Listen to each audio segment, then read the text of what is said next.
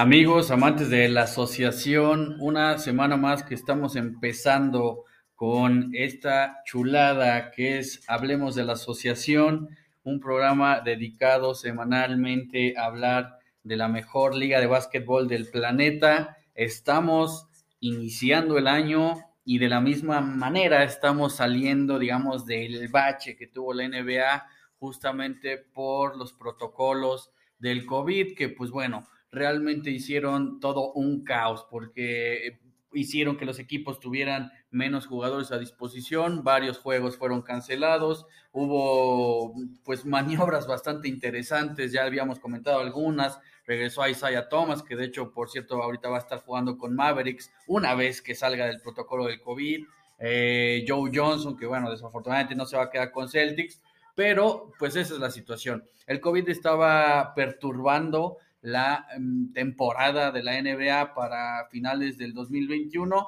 y afortunadamente parece ser que ya estamos saliendo de esto, así que pues todavía es eh, muy joven la temporada como para decir que estamos perfectamente y entusiasmados sobremanera justamente porque pues lo mejor de la NBA no se vio alterado, al contrario, vamos a seguir creciendo en intensidad ya lo sabemos, aquí lo comentamos con mucha frecuencia. Ese pasado el All Star, cuando vamos a estar viendo de qué está hecho cada equipo, los buenos demostrarán que son buenos y los malos, bueno, terminarán si acaso rascando un play-in. Obviamente habrá despertares, ya lo hemos también hablado. Los Celtics yo creo que van a ser el despertar del este, los Lakers yo creo que van a ser el despertar del oeste y pues justamente iniciando el año ya estamos pues preparándonos para lo mejor que será una vez pasado el All Star. Mientras tanto, se han gestado bastante eh, interesantes noticias a lo largo de la última semana y pues tienen que ver obviamente con dos de los jugadores superestrellas de la liga que no estaban jugando y que parece ser que van a regresar para esta semana. Es una gran noticia realmente para la NBA ver a dos de sus superestrellas regresando. Obviamente estamos hablando de Kyrie Irving con los Nets y de Clay Thompson con los Warriors. Ni más ni menos que dos de los eh, grandes espectáculos del NBA. Me refiero a los jugadores, pero también me podría referir a los equipos. Así que pues hay que hablar de, de cada uno de ellos. Obviamente lo sabemos, los dos llegaron más bien se ausentaron por situaciones diversas, distintas, muy distintas una de la otra. Lo de, lo de Kyrie, pues tuvo que ver con una cuestión de, pues, de su personalidad, de identidad, de una postura social y política o como se le quiera eh, llamar, en donde pues estaba ausente porque pues no, eh, al no estar vacunado, no puede jugar en el estado de Nueva York. Así de sencillo. Entonces, eh, al suceder esto, la directiva, la dirigencia de los Nets, los Nets de Brooklyn, Nueva York, obviamente entienden que no va a jugar la mitad de, la temporada por esta situación y pues por ende mejor deciden que no juegue en lo absoluto. Sin embargo, pues la situación ha cambiado un poco, sobre todo, ¿por qué no decirlo? Los Nets entraron en un pequeño bache, un pequeño, realmente es un pequeño bache porque siguen siendo de los dominantes del Este, pero bueno, pues eh, se, aperturó el, debate, el diálogo para ver a Kyrie regresando al menos para los juegos de visita, como el de este miércoles contra Indiana, en donde potencialmente comenzará a jugar. Es decir, todavía no se resuelve la situación al 100%, pero parece ser que eh, al menos los Nets ya le van a dar esa oportunidad de que se manifieste en los juegos de visitante.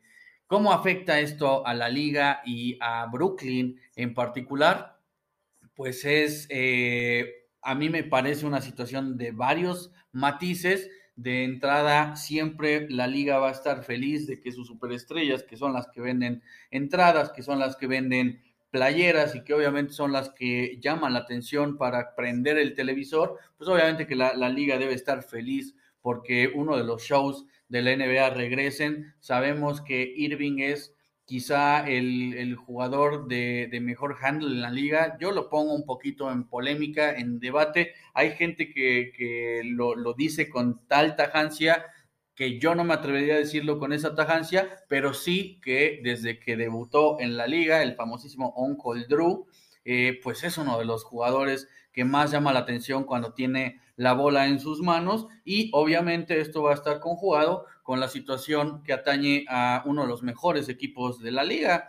Eh, si de por sí los Nets son una aplanadora o eso se espera de ellos cuando tienen a un par de los grandes jugadores de la liga, como lo son Kevin Durant y James Harden. Y ojito aquí con lo que voy a decir, con un Patty Mills que ha demostrado ser un grandísimo jugador, ¿no? Porque en San Antonio no, no lo fuera, pero eh, lo que está haciendo sustituyendo a Kyrie es espectacular, es brillante. Pero bueno, si de por sí con eh, Durant y Harden, el dúo estrella de los Nets, más estos complementos, Brooklyn estaba haciéndolo bastante bien, pues qué decir de un equipo que va a tener un nuevo Big Three, ¿no? Era lo que se esperaba definitivamente de Brooklyn, por eso la historia estaba vendida así. No se contemplaba que Kyrie se iba a bajar del barco, bueno, que no lo hizo propiamente, pero que más bien sus decisiones iban a trompicar justamente el, caminar de, la temporada y de cómo la manejarían, cómo maniobrarían los Nets. Y pues obviamente si se abre la oportunidad para que el Big Three esté de nuevo justamente como se esperaba, pues la liga gana. Pero pues todavía el matiz eh, sigue ahí, sobre todo cuando tendremos que entender que la situación con Nueva York no va a cambiar, es decir, si Kyrie no termina por tomar una postura, que bueno, es muy relativo, más bien los que creemos que toma una postura contraria somos nosotros los aficionados. Parece ser que Kyrie sigue muy firme con su decisión y pues la realidad es que eh, pues mientras eso suceda, él no va a jugar de local. Así que, eh, ¿cómo puede afectar eso? Pues es aprovechar al máximo a Kyrie en las visitas, pero eh, pues obviamente ya de local sobre todo en playoffs, a mí se me hace una situación bastante particular que no sé si una franquicia de la NBA que se maneja con tal seriedad, la que sea, eh, puede permitir. Entonces, eh, de bote pronto, esto es algo que alegra, porque vamos a ver al Big Three reunido por primera vez en la temporada. Pero lo demás se tendrá que seguir viendo Tuvo Nets una semanita bastante ruda, eh, le ganaban a los Lakers en Navidad, como podremos recordar, pero luego le, le cedieron el, liderato a los Bulls. A ver qué pasa ahora. La, verdad es que sí hay un sazón muy especial, justamente pues porque parece ser que Kyrie regresa en el momento oportuno. Ahora bien, del otro lado también estamos hablando de una gran noticia, que es que Clay Thompson regrese a jugar con Golden State Clay Thompson, que bueno, la verdad ya lleva bastante tiempo en la congeladora por una situación pues de lesiones que no terminaba de, permitirle regresar. Se ausentó toda una temporada, muchísimo más que eso, de hecho. Así que, eh, pues qué gran noticia, qué gran noticia ver a uno de los mejores tiradores de la liga, no oficial jugador número 77 de la historia de la NBA, como sus compañeros bromean con él este, en, esta temporada al inicio. La verdad es que eh, Golden State eh, ha sorprendido, ha sorprendido para bien, porque bueno, pues un equipo que tiene a Draymond Green y a Stephen Curry, obviamente que, suena como a un candidato, pero pues acorde al, al, antecedente inmediato, la temporada pasada, parece ser que sí le faltaba un poquito a Golden State y hoy con los mismos jugadores, con unas cuantas puntillas por ahí, pero realmente está Wiggins, está Poole, eh, eh, la verdad sigue, sigue sorprendiendo mucho que Golden State haya crecido tanto en nivel de un año a otro y pues con Thompson, ¿qué podemos esperar? Más que las cosas vayan aún mejor. Y si las cosas pueden ir mejor para el hoy en día mejor equipo del NBA, podemos estar postulando a Golden State como un muy, muy serio candidato, no porque no lo fuera, pero cada vez más serio, cada vez más firme candidato a ser el campeón de este año. A mí me daría un gusto tremendo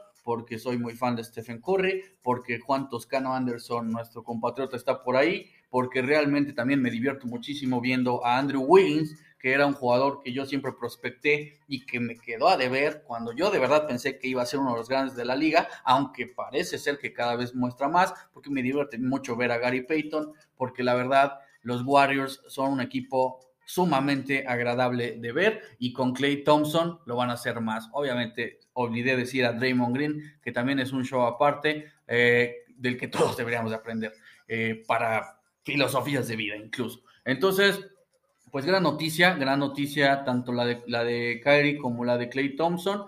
Confirmaremos a lo largo de la semana si los pudimos ver y qué ha sucedido con ellos. Clay estuvo cerca de regresar la temporada pasada, recordemos, y luego, luego se rompió de nuevo, así que eh, pues no levantemos las campanas al vuelo, obviamente no estamos deseándole el mal ni mucho menos, al contrario, pero mejor esperemos esta vez. Así que, pues esas son las, las, dos grandes noticias que resaltan. Aún falta más de un mes para que cierre eh, el mercado de transferencias, así que seguramente tendremos noticias. Todavía no se resuelve lo de Ben Simmons, todavía no se resuelve lo de John Wall. Eh, veremos cuáles son las monedas de cambio. Esta semana se estuvo hablando mucho de Joe Ingles, por ejemplo y, pues obviamente toma relevancia porque el Jazz es uno de los grandes contendientes del oeste, así que veremos, veremos qué más sucede, pero definitivamente lo más relevante fue lo de Kyrie con Clay Thompson, aunque pues, ¿por qué no hablar de, y yo espero que este sea el último récord del que hablemos de Curry a lo largo de esta temporada, pero es un récord que tampoco es cualquier cosa, obviamente también tiene que ver con triples, Curry ha vuelto a romper el récord de eh, juegos consecutivos anotando triples. No olvidar que ya era el poseedor del récord, 157 juegos lo había logrado del 2014 al 2016. Cierra esa racha, la racha ahí más o menos se, mantiene activa, se cae, se mantiene activa, regresa la racha para eh, el 2018 y esta semana que terminó concluyó con 158 juegos eh, seguidos anotando triple, así que por lo pronto tiene dos rayas activas. Cada que anote un triple estará rompiendo su propio récord, cada que sume un juego anotando un triple seguirá la racha y por ende seguirá rompiendo su propio récord. Toma bastante relevancia para confirmar que es el mejor anotador de la historia, aunque ya cada vez hay menos duda de eso. Digo, será insostenible, aunque pues, no falta nunca el caradura que querrá seguir contradiciendo esta situación. Lo de Curry es simplemente brutal. Si eh, estuviéramos hablando de quién es su más cercano perseguidor, pues realmente no hay ninguno con una racha activa que, pueda eh, hacerlo peligrar. Kyle Korver, que ya se retiró, es el que tiene el tercer lugar con 127 juegos consecutivos logrados entre el 2012 y 2014. Otro gran jugador del presente, Jordan, Jordan Clarkson, llegó a 99 juegos, justamente terminando la racha en octubre 30 del año pasado. Estuvo eh, más de un año eh, anotando triples seguidos, eh, juego tras juego, y el otro, el de 95 juegos seguidos, quinto en, la, en el ranking, sería Clay Thompson, que también no tiene una racha activa. Así que pues enhorabuena por Curry que siempre, de los siempre, logra eh, pues dar la nota justamente por lo bien que tira. Otros que dieron la nota y la están dando a lo largo de la temporada y que por fin me parece que se les hace justicia a lo largo de la semana son pues precisamente los jugadores de esta semana, de la semana 11. Del lado del oeste fue Mr. Jamorant, uno de mis jugadores favoritos. La verdad es que los Grizzlies son uno de los equipos que más me gusta ver porque se sabe de antemano que cuando ya Morant esté en la cancha va a hacer lo posible por llenarlos, por llenarlos el ojo. Realmente ya Morant eh, sigue siendo esa gran superestrella que se prospectaba en el draft del 2019, obviamente el rookie del año, mientras Zion Williamson todavía no se sabe qué va a pasar con él, ya Morant cada día se solidifica más como eh, una de las grandes superestrellas ya del presente, pero obviamente más del futuro, porque seguirá evolucionando en su juego y nos seguirá llamando la atención. Lo que está pasando con Memphis esta temporada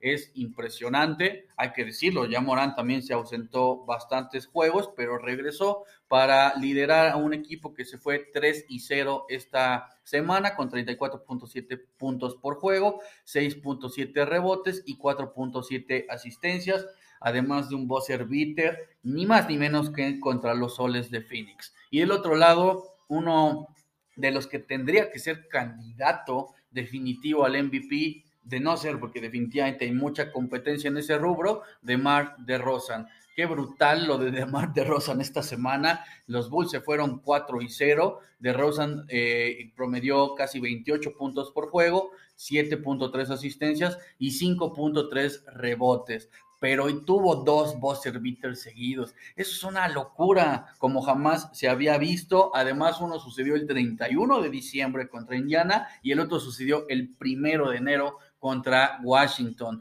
De Rosan parecía ser una punta de lanza de un equipo que quizá iba a ser comandado por Zach Lavin y a quien se le estaba llenando de figuras porque llegó Nico Vucevic, porque obviamente llegó Alex Caruso y bueno, de Rosan parecía ser el compinche ideal, ¿no? Y lo digo con mucho respeto, pero realmente parecía que la cara de la franquicia tenía que seguir siendo Zach Lavin y pues cada vez lo dudamos más. Es decir, Zach Lavin lo sigue haciendo bastante bien, es uno de los grandes líderes tanto de los Bulls como de la NBA pero lo de DeRozan es superlativo, eh, madera de MVP, qué complicada carrera parecía estar teniendo DeRozan, no porque se cayera dramáticamente, pero bueno, no hay que olvidar que era una era la cara visible de Toronto hasta que lo cambian a San Antonio pues por Kawhi que termina ganando un título con los Raptors algo que siempre se le niega a DeRozan Luego, pues eh, no es denigrar, pero la verdad es que San Antonio, al ser una plaza chica,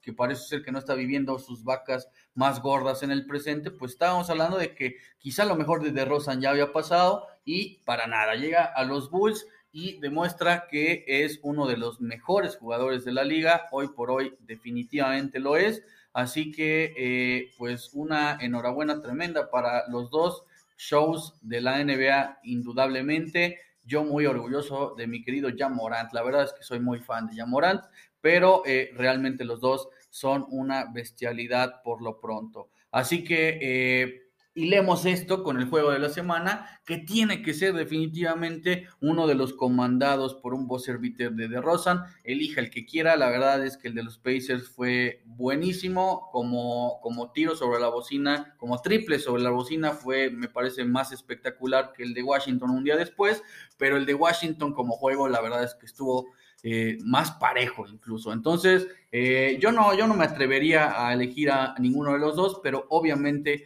que los dos juegos fueron impresionantes, sobre todo pues por ver esto, ¿no? Una hazaña pura, que un jugador eh, gane sobre la bocina dos juegos seguidos, no se había visto. Así que, pues digo, fueron dos juegazos, pero también hay que recordar lo que ya mencionábamos, Memphis también le ganó a Phoenix sobre la bocina con un doble de Jamorant, Sacramento, que es el equipo desde el 2018 que más tiros sobre la bocina, que más triunfos sobre, sobre la bocina tiene, le ganó a Dallas de la misma forma y unos muy corazonudos Pistons le ganaron a San Antonio en overtime también con tiros sobre la bocina. Entonces, eh, pues qué semana tan llena de espectacularidad.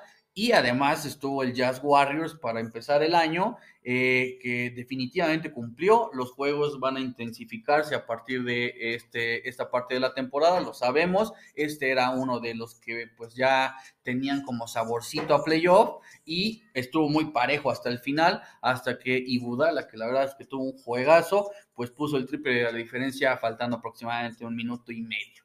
La verdad es que muy buenos juegos para, eh, para terminar el año y para iniciar el año 2022. Eh, hilando de nuevo con lo del jugador de la semana, la sorpresa tienen que ser los Grizzlies. Cuando ya Morán no estuvo, pues lo hicieron bastante bien. Ahora que ya Morán está, pues siguen siendo una locura, sobre todo por los jugadores, a los, por los equipos a los que les han ganado. Le ganaron a Phoenix, que pues sabemos lo poderosos que han sido a lo largo de esta temporada. También le ganaba a Lakers, que sigue siendo la gran promesa de esta temporada y tarde que temprano lo será, en dos grandes exhibiciones de Morant.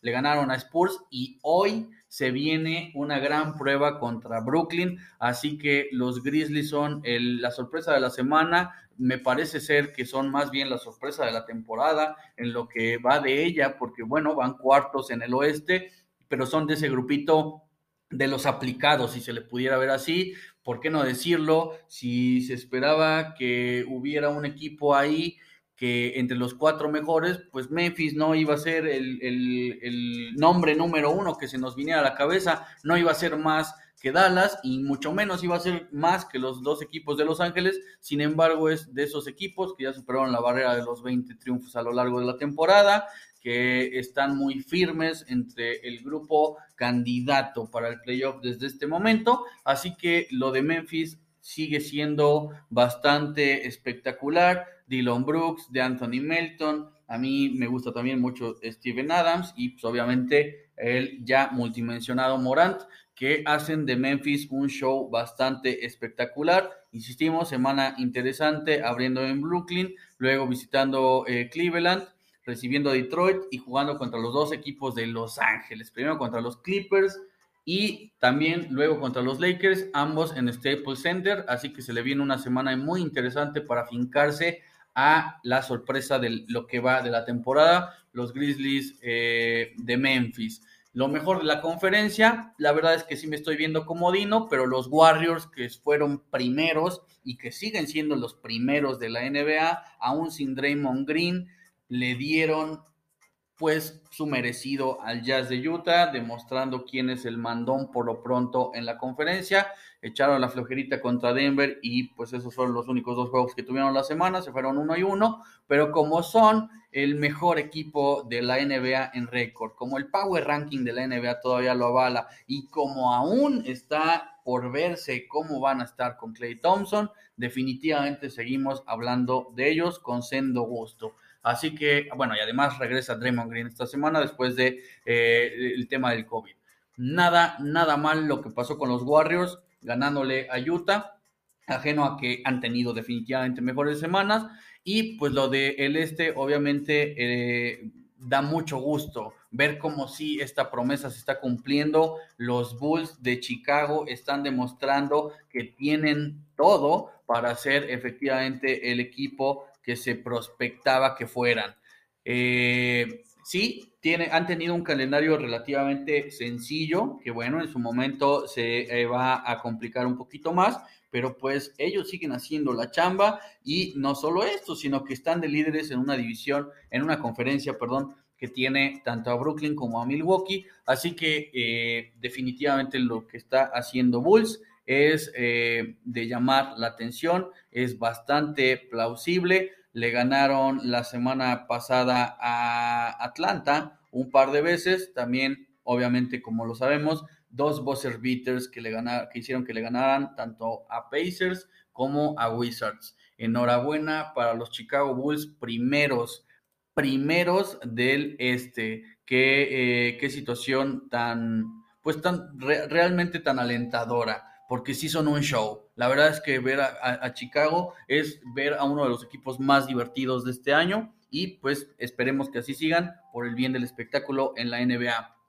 A la baja, obviamente, en el este tienen que ser los Pacers, porque sabemos que el Magic pues no iba a tener la temporada, esta no iba a ser su temporada, están en plena reconstrucción. Los Pacers no, no necesariamente están en reconstrucción. Tienen un equipo eh, en donde tiene una cara firme, en Domantas Sabonis, grandotes, porque también ahí está Miles Turner, pero la realidad es que no terminan de carburar, perdieron cuatro juegos seguidos y eh, además, mm, aunque están cerca del play-in, porque la verdad es que la diferencia siguen siendo esos cuatro juegos que perdieron, literalmente cuatro juegos de diferencia del play-in, realmente no se ve cómo Indiana pueda crecer en juego y si acaso estará peleando por el play-in, pero no mucho más. Así que a mí me pone a pensar si de verdad los Pacers están armados para competir en algún momento. De bote pronto, no se ve así. Y de quien también se ven cosas bastante tristes por lo pronto, pues es de, de, de Blazers, de los Portland Trail Blazers del lado del oeste. Eh, es un equipo que ha dejado bastantes dudas a lo largo de este año. Ya se cuestiona mucho de, pues, qué, va a pasar, ¿no? ¿Qué va a pasar en el futuro? Si, si todavía hay esperanzas en un equipo construido para Lillard y teniendo como gran compinche a CJ McCollum. La verdad es que parece ser, cuando escuchamos los nombres de Blazers, que hay jugadores, Covington, Norman Powell, eh, obviamente Anthony Simons, pero pues a la hora buena ninguno está eh, demostrando nada y Blazers está cayendo en el ostracismo en el oeste. Yo los postulaba como uno de los que podían despertar. Me gustaría realmente por Demian Lillard que despertaban. La, verdad es que sí, McCollum también es un jugador que me llama mucho la atención, pero pues con una racha de cuatro juegos, por lo pronto no se ve. Así que pues lástima, lástima que estemos hablando de, de, ellos acá. Yo no me lo esperaba al inicio de la temporada, pero pues es la realidad del presente. Dallas es el equipo que yo sugiero ver para esta semana, sobre todo porque le tocan muy interesantes enfrentamientos. Le toca enfrentar a los Nuggets, a los Warriors y a los Bulls, además de a los Rockets eh, entre el juego de Warriors y Bulls. La verdad es que es el momento de demostrar de qué está hecho Dallas. Luca ya regresó, Porzingis está jugando como se esperaba que siempre jugara Porzingis y pues esta semana puede ser muy buena para vislumbrar si Dallas ahora sí tiene para crecer en juego y hacer más de lo que ha hecho en los playoffs pasados. Así que esa es la sugerencia que yo hago para esta semana de aquí en ver en la NBA. Ojito al MVP, como Durant no estuvo presente y como no fue la mejor semana de Stephen Curry, Giannis Antetokounmpo ya levantó la mano, no porque no la levantara antes, pero quizá no había sido la historia. Está eh, promediando 27.6 puntos por juego, 11.4 rebotes y 5.8 asistencias. La realidad es que la historia de este año se pretende que en el este sean los Nets, pero a quién le sorprendería que fuera Milwaukee, a nadie, además Antetokounmpo cada año es mejor, además Antetokounmpo tiene toda la madera para volver a ser el MVP, así que era justo y necesario que por fin lo nombráramos, como justo y necesario es nombrar también a Franz Wagner como el novato sensación en lo que va de el, eh, pues sí, de la temporada. Está muy pareja la situación, pero nada más para que nos demos una idea. 58 puntos hizo la semana pasada, que fue más de lo que hicieron los cuatro otros Rockies prospectos para ganar el novato del año esta misma semana. Me estoy refiriendo a Scotty Barnes, a Evan Mobley y a Kate Cunningham. Además, le clavó 38 a Milwaukee el martes obviamente para un novato y contra el campeón, eso es una locura, ajeno a que Orlando pues definitivamente está en reconstrucción. Parece ser que este draft no trajo al show como fue la Melo en el pasado, como fue Anthony Edwards, como fue Jamorant, como fue Trae, como fue Luca, pero se ve muy sólido. Bueno, en su defecto veremos qué pasa con Jalen Green en un futuro. Parece ser que eh, su desarrollo va a tardar un poquito más, pero muy sólido se ve. La verdad es que sí hay muchos jugadores bastante buenos que ver en el eh, eh, pues en la ruta del novato y pues justamente hilando esta situación con el dato hablemos de Josh Giddy que ni más ni menos se convirtió en el jugador más joven en promediar un triple doble en un juego. Lo hizo con 19 años y 84 días, superando a la Melo Ball, que lo hizo con 19 años y casi tres meses. Así que, pues, mm, híjole, Giri también es uno de los que no nombramos en este momento y que pues justamente confirman lo que yo digo, que es una eh, muy sólida camada de jugadores los que, la, que trajo el draft del 2021. Eh, pues curioso lo que sucedió, porque justamente lo logra, eh, logra este triple doble contra Dallas. Y yo, pues inmediatamente me puse a pensar en Jason Kidd, justamente el, el, el, coach de, de, de Dallas, que pues pues son eso, ¿no? Jugadores que de bote, pronto, de bote pronto su impacto físico no te hace pensar que sean tan buenos y terminan siendo una locura. Jason Kidd no parecía un jugador de básquetbol y sin embargo pasaba la historia como uno de los mejores jugadores de la historia. A ver qué pasa con Josh Giddy. No es que se parezca físicamente a, a Jason Kidd, pero ciertamente sí parece un underdog. Además es australiano y lo está haciendo brutalmente bien. Ya nos debía Australia a un jugador de esos, sobre todo ahorita que ni siquiera me puedo acordar de ese jugador del jazz que simplemente pasó desapercibido. Y se nos ha acabado el tiempo rápidamente. Giri, Lamelo, eh, Marquil Foltz, Luka Doncic y Lonzo Ball. Esa es la lista de los cinco más jóvenes en llegar al triple doble. Con esto concluimos lo mejor de la semana en Hablemos de la Asociación y qué gusto que hayan estado este día con nosotros. Tengan una muy bonita semana, día, tarde, noche.